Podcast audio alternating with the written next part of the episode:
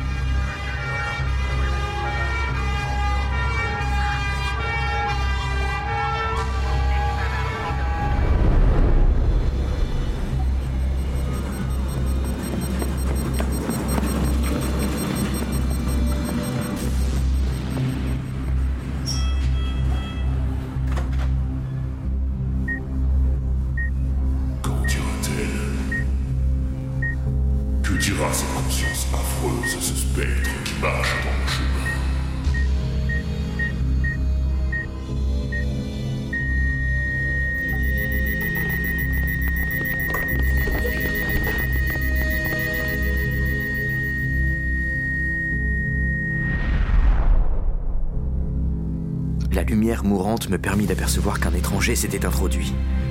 Un homme de ma taille à peu près, et étroitement enveloppé d'un manteau. Cependant, les ténèbres étaient maintenant complètes, et nous pouvions seulement sentir qu'il se tenait au milieu de nous. Je ne cherche pas à excuser ma conduite, parce qu'en me conduisant ainsi, je ne fais qu'accomplir un devoir. Vous n'êtes sans doute pas au fait du vrai caractère de la personne qui a gagné cette nuit une somme énorme à l'écarter à Lord Glendinning. Je vais donc vous proposer un moyen expéditif et décisif pour vous procurer ces très importants renseignements. Examinez, je vous prie, la doublure du parement de sa manche gauche et les quelques petits paquets que l'on trouvera dans les poches passablement vastes de sa robe de chambre brodée.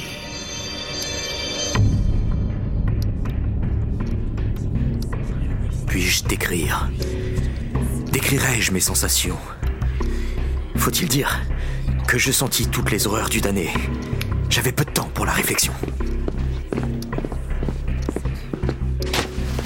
Mets-moi cette foutue lumière.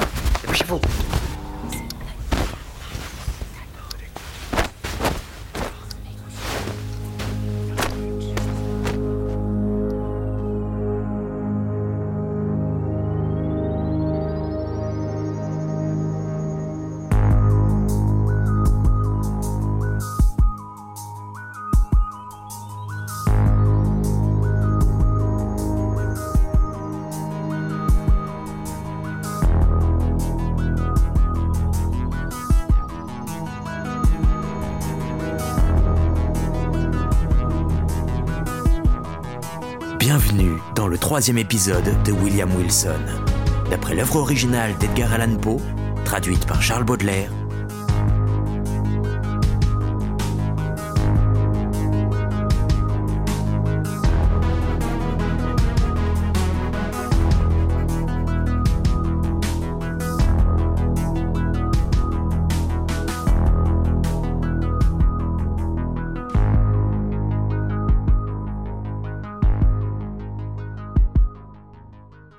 De ma manche, on trouva toutes les figures essentielles de l'écarté.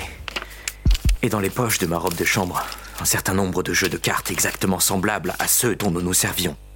À l'exception que les miennes étaient de celles qu'on appelle arrondies, les honneurs étant très légèrement convexes sur les petits côtés, et les basses cartes imperceptiblement convexes sur les grands. Grâce à cette disposition, la dupe qui coupe, comme d'habitude, dans la longueur du paquet, coupe invariablement de manière à donner un honneur à son adversaire, tandis que le grec, en coupant dans la largeur, ne donnera jamais à sa victime rien qu'elle puisse marquer à son avantage. Une tempête d'indignation m'aurait moins affecté que le silence méprisant et le calme sarcastique qui accueillirent cette découverte. Wilson, ceci est à vous. Je présume qu'il est bien superflu de chercher ici de nouvelles preuves de votre savoir-faire. Vraiment, nous en avons assez. J'espère que vous comprendrez la nécessité de quitter Oxford. En tout cas, de sortir à l'instant de chez moi. Humilié ainsi jusqu'à la boue, il est probable que j'eusse châtié ce langage insultant par une violence personnelle immédiate. Si mon attention n'avait pas été, en ce moment, arrêtée par un fait de la nature la plus surprenante. Quand Preston me tendit le manteau qu'il avait ramassé par terre, auprès de la porte de la chambre, je m'aperçus que j'avais déjà le mien sur mon bras, où je l'avais sans doute placé sans y penser, et que celui qu'il me présentait en était l'exacte contrefaçon dans tous ses plus minutieux détails. Le manteau que j'avais apporté était d'une fourrure d'une rareté et d'un prix extravagant.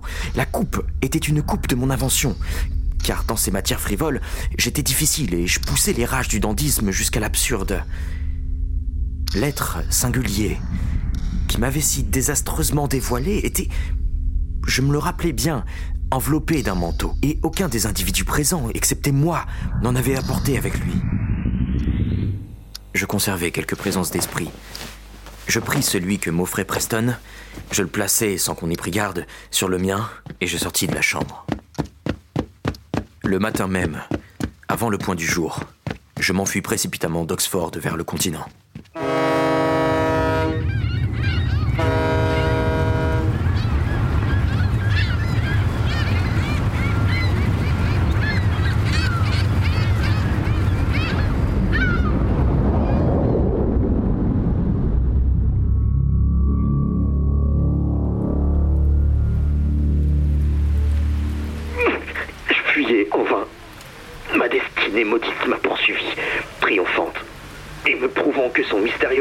N'avait fait jusqu'alors que de commencer. À peine eus-je mis le pied dans Paris que j'eus une preuve nouvelle du détestable intérêt que le Wilson prenait à mes affaires. William Wilson.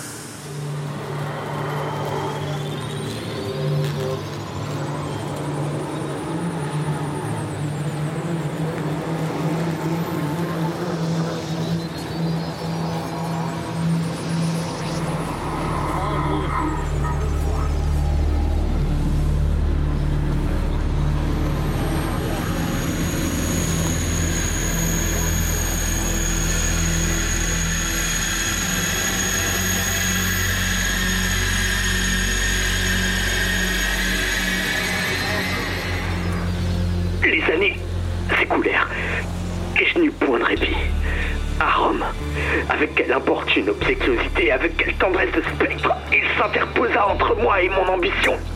Et à Vienne, et à Berlin, et à Moscou. Frappé d'une panique, je pris enfin la fuite devant son impénétrable tyrannie comme devant une peste. Et jusqu'au bout du monde, j'ai fui, j'ai fui, en vain, et toujours, et toujours, interrogeant secrètement mon âme, je répétais mes questions. Qui est-il? D'où vient-il? Et quel est son dessein? Mais je ne trouvais pas de réponse. J'analysais alors avec un soin minutieux les formes, la méthode et les traits caractéristiques de son insolente surveillance. Mais là encore, je ne trouvais pas grand-chose qui pût servir de base à une conjecture.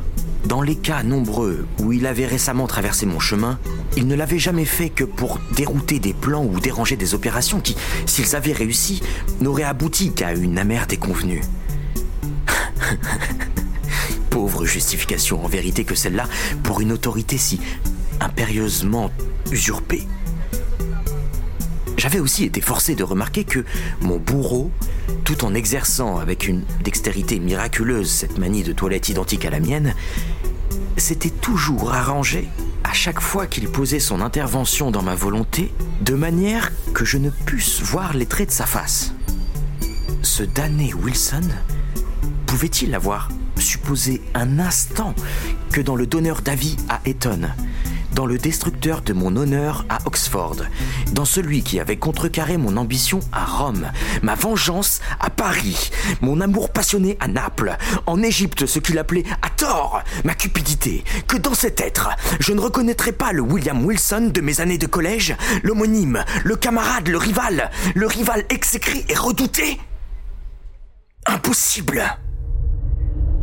Jusqu'alors, je m'étais soumis lâchement à son impérieuse domination.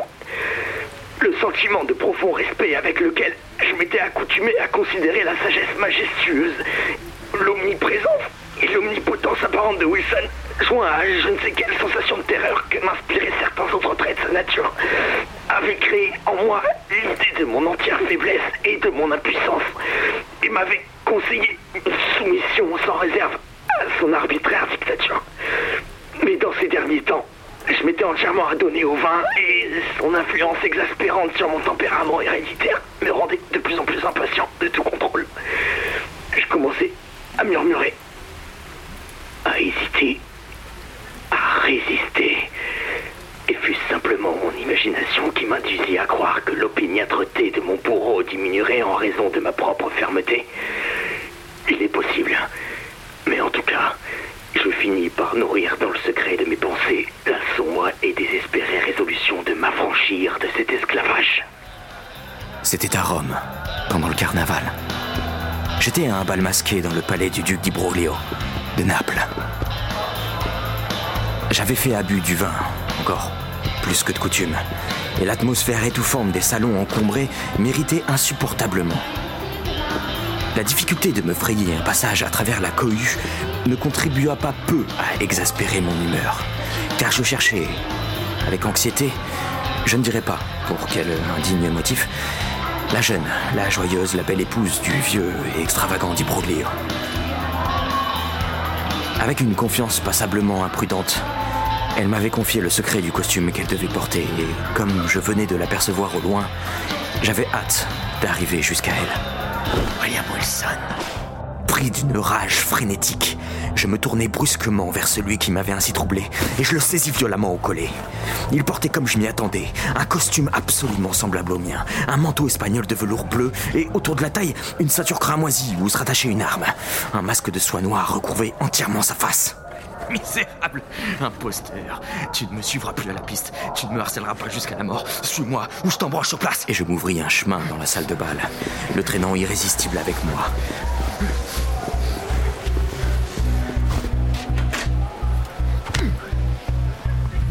Je le jetai furieusement loin de moi.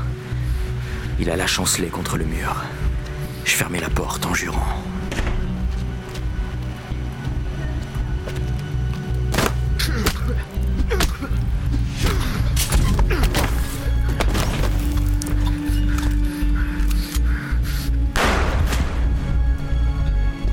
À la serrure de la porte.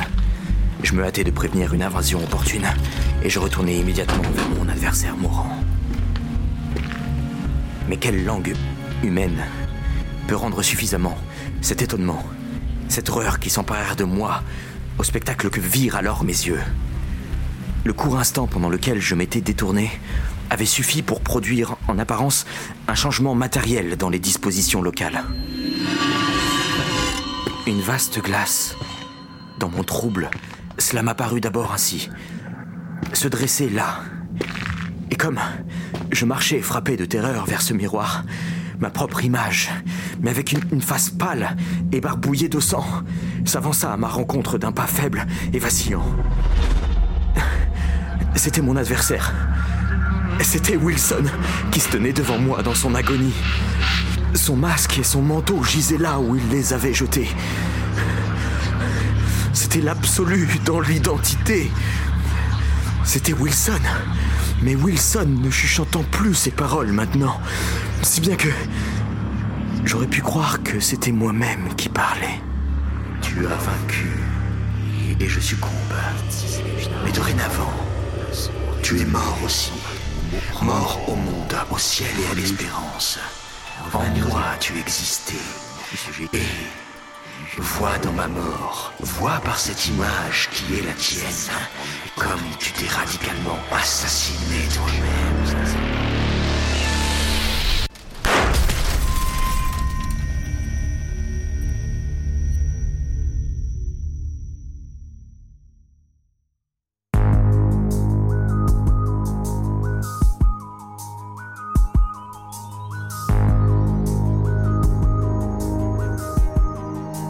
C'était le troisième épisode de William Wilson, une nouvelle histoire extraordinaire. Réalisation, voix et mixage, Quentin Casier.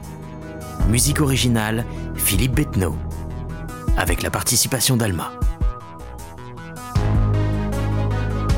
Si notre travail vous plaît, n'hésitez pas à nous laisser un avis ou un commentaire pour nous soutenir. On se retrouve la semaine prochaine pour un nouvel épisode. C'était votre narrateur. À bientôt.